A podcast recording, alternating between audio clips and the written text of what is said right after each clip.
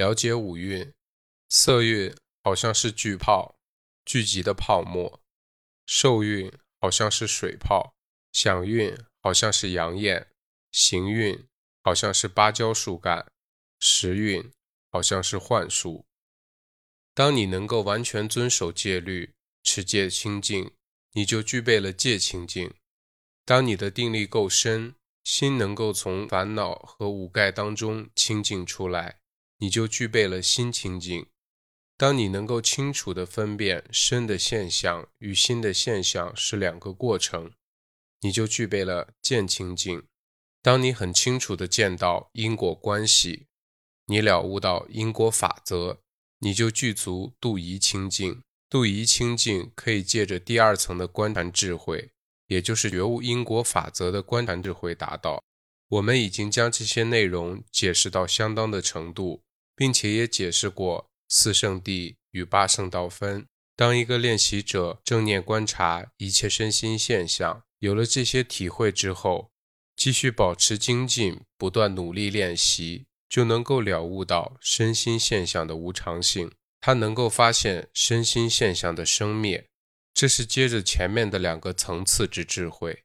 分辨身心现象是两个过程的观智，了悟因果法则的观智。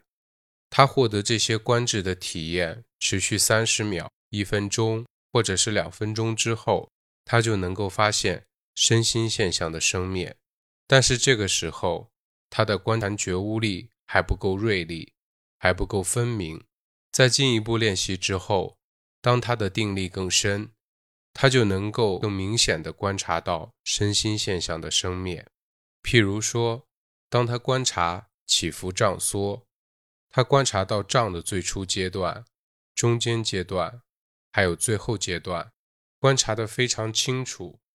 然后胀的动作结束的时候，他很清楚地观察到胀动作的结束。然后接着观察收缩这个动作，也是从收缩的最初阶段、中间阶段和最后阶段都观察得非常清楚。当收缩动作结束的时候。他很清楚地观察到它的消失，紧接着又开始胀，他又很清楚地观察到胀的最初阶段、中间阶段和最后阶段，然后在胀动作结束的时候，也很清楚地观察到它的消失。有时候在收缩动作结束之后，他会发现，在下降动作和胀动作之间有一小段时间空档。这是因为他能够了知收缩动作的消失，所以他能够发现这一个空档，于是他就能够判断胀的动作是升起，然后又消灭，升起又消灭，收缩的动作也是生灭，生灭。这时候他就了解到胀的无常性、短暂性，这也就是理解到身体现象。是无常的这种观察智慧。同样的道理，他也能够观察到新的现象。当胀起的动作开始的时候，心开始观察胀、胀，然后他会发现，从一开始胀，他就必须连续观察三到四次。一个观察的心观察最初的胀起，然后这个心消失掉。接着下一个观察的心升起来，观察胀的中间阶段，然后又消失掉。接着又有一个观察的心升起来，观察胀的最后阶段，然后这一个心又消失掉。于是他发现一个观察的心是升起，然后消失。接着下一个观察的心再升起，再消失。然后接着下一个心升起。再消失，如此他了悟到新的现象的无常性。练习者完全了知胀起这个动作的最初阶段、中间阶段、最后阶段，以及它的生灭，并且了知到观察每一个阶段的心之生灭。于是他见到了无常。同样道理，在经行当中，他观察脚的每一个移动、提起。跨出、落下、接触、压下、都是升起来，然后消失，升起，消失。这表示他见到移动的无常性，脚的提起、跨出、落下之动作，接触、压下，都是生灭无常的。然后，当他观察胡思乱想的心，观察妄想的时候，他的定力够好，所以妄想一升起来不久，他就察觉到这个妄想，然后他观察这个妄想，妄想，妄想，才观察三四次，妄想就消失掉。于是他又回来观察最明显的目标，胀缩的动作，或者坐、触，然后又有妄想升起。妄想升起不久，他就能觉察到，然后他一观察妄想，妄想就又消失掉。如此，他了知妄想也是生灭无常的。有时候，当他刚刚准备要观察妄想，妄想就已经消失掉。这时候他会惊讶说：“妄想消失是如此的迅速。”所以这就是妄想的无常性。当你观察疼痛的时候，你的心越来越深入，专注的观察疼痛，你就能够持续不断、很有耐心的观察疼痛。你越努力观察，观察的心就越来越专注的深入疼痛。渐渐的，你不认为是痛，虽然你有一个知道痛的感觉存在，但是这个痛的感觉与你无关，它远离你，或是说与你自己的本身。是分开的，各自的过程。有时候，当疼痛变得很强烈的时候，你的心也是深深专注的观察这个疼痛。这时候，你的身体形状会消失掉，有时候乃至你感觉不到自己的存在。在这个时候，你所感受到的只有疼痛这一种不愉快的感受，以及有一个观察疼痛的心。只有这两个过程。有时候你会发现。疼痛的生灭，好像是大海中的波浪，一波升起来，然后又消失，接着下一波疼痛升起来，然后又消失，接着又有一波升起来，又消失。如此，你观察到一波接一波疼痛的生灭。有时候，你所观察到的疼痛是一层接着一层这样的生灭。如此，你就了悟到痛的本质。只是一种不愉快的感受，是一种苦受。你观察到疼痛的生灭，你了悟到痛是无常的。当你的定力能深深透入疼痛的感觉之中时，你就能够忍受这种剧烈的疼痛，因为你感觉不到痛。痛是与你的身体分开的，与你无关的。你不认为痛是你，或者是你的。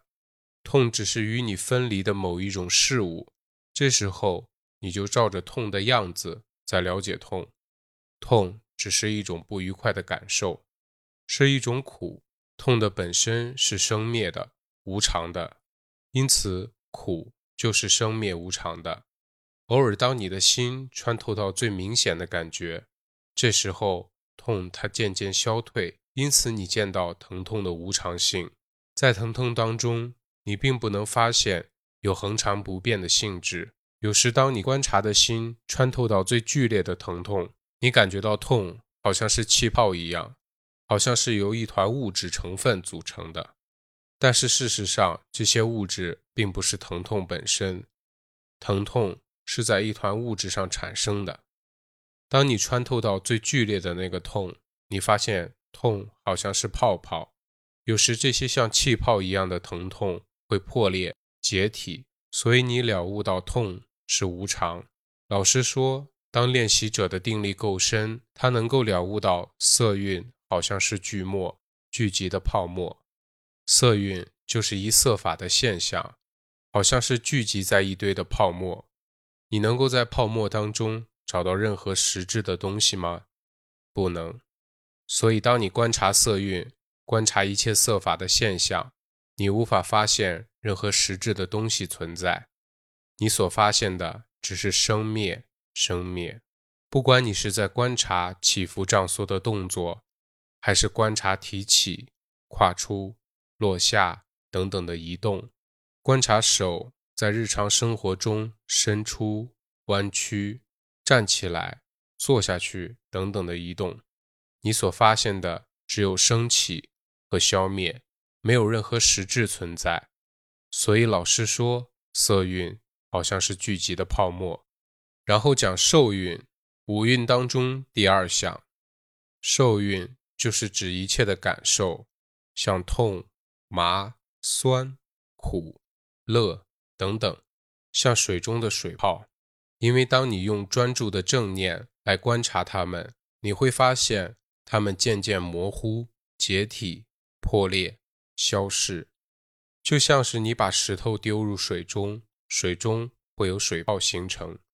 但是很快的，水泡就会渐渐解体破裂。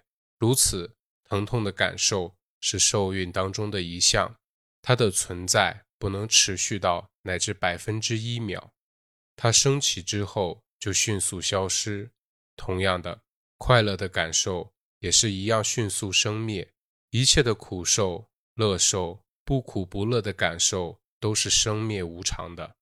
接下来是响韵，响韵就是记忆、回想的这种新的现象。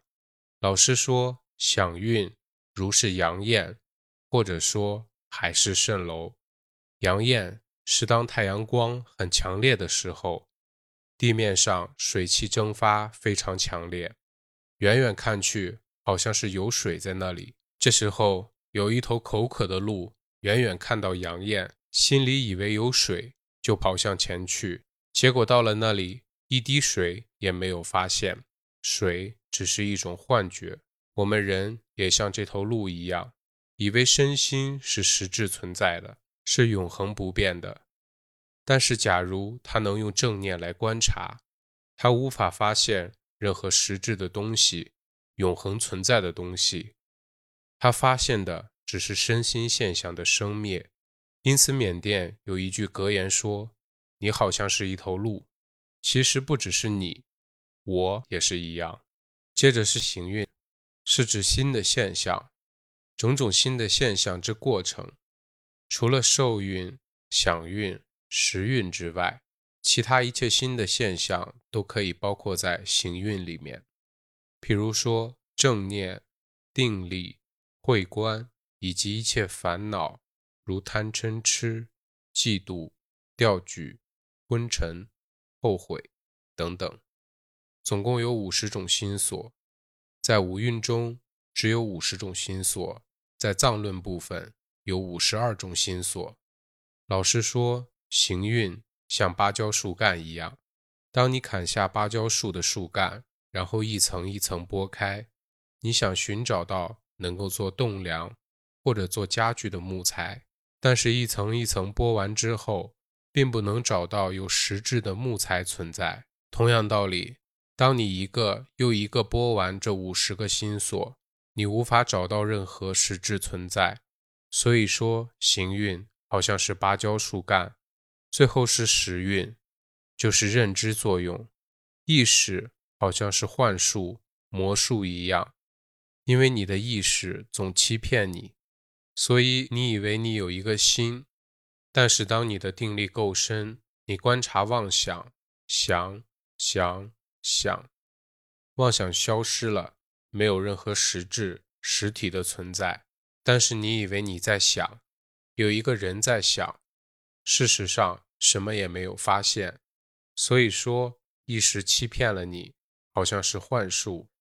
因此，这五蕴是无常的，没有实质的，无我的，苦的。老师说。无常的事物就是苦，苦的事物就是无我，因此五蕴是无常，也就是苦，是一种行苦。所谓行苦，就是刹那刹那生灭牵流的一种逼迫性。五蕴是苦的，也就是无我的，如此你就能够了知到身心现象的无常、苦、无我这三种共性。希望大家将五蕴记住。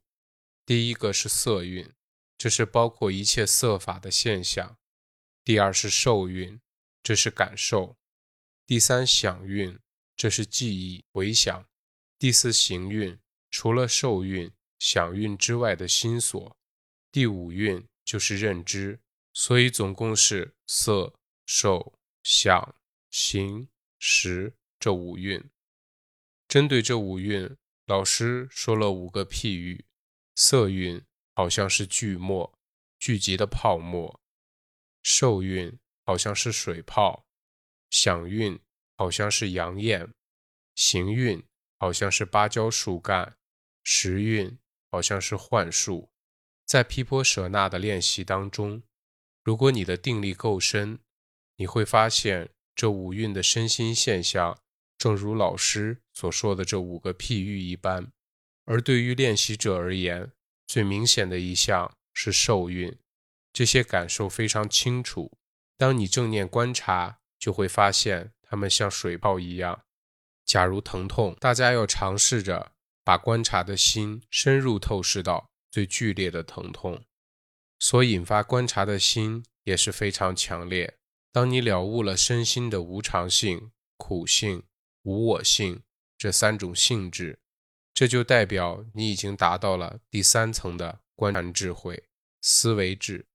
在这一层观智的阶段，你会有很多痛的感受，但是当你的定力够深，你不大感觉到痛，因为你了解痛是与你分离的，你不认为痛是一个人、一个我或者一个众生。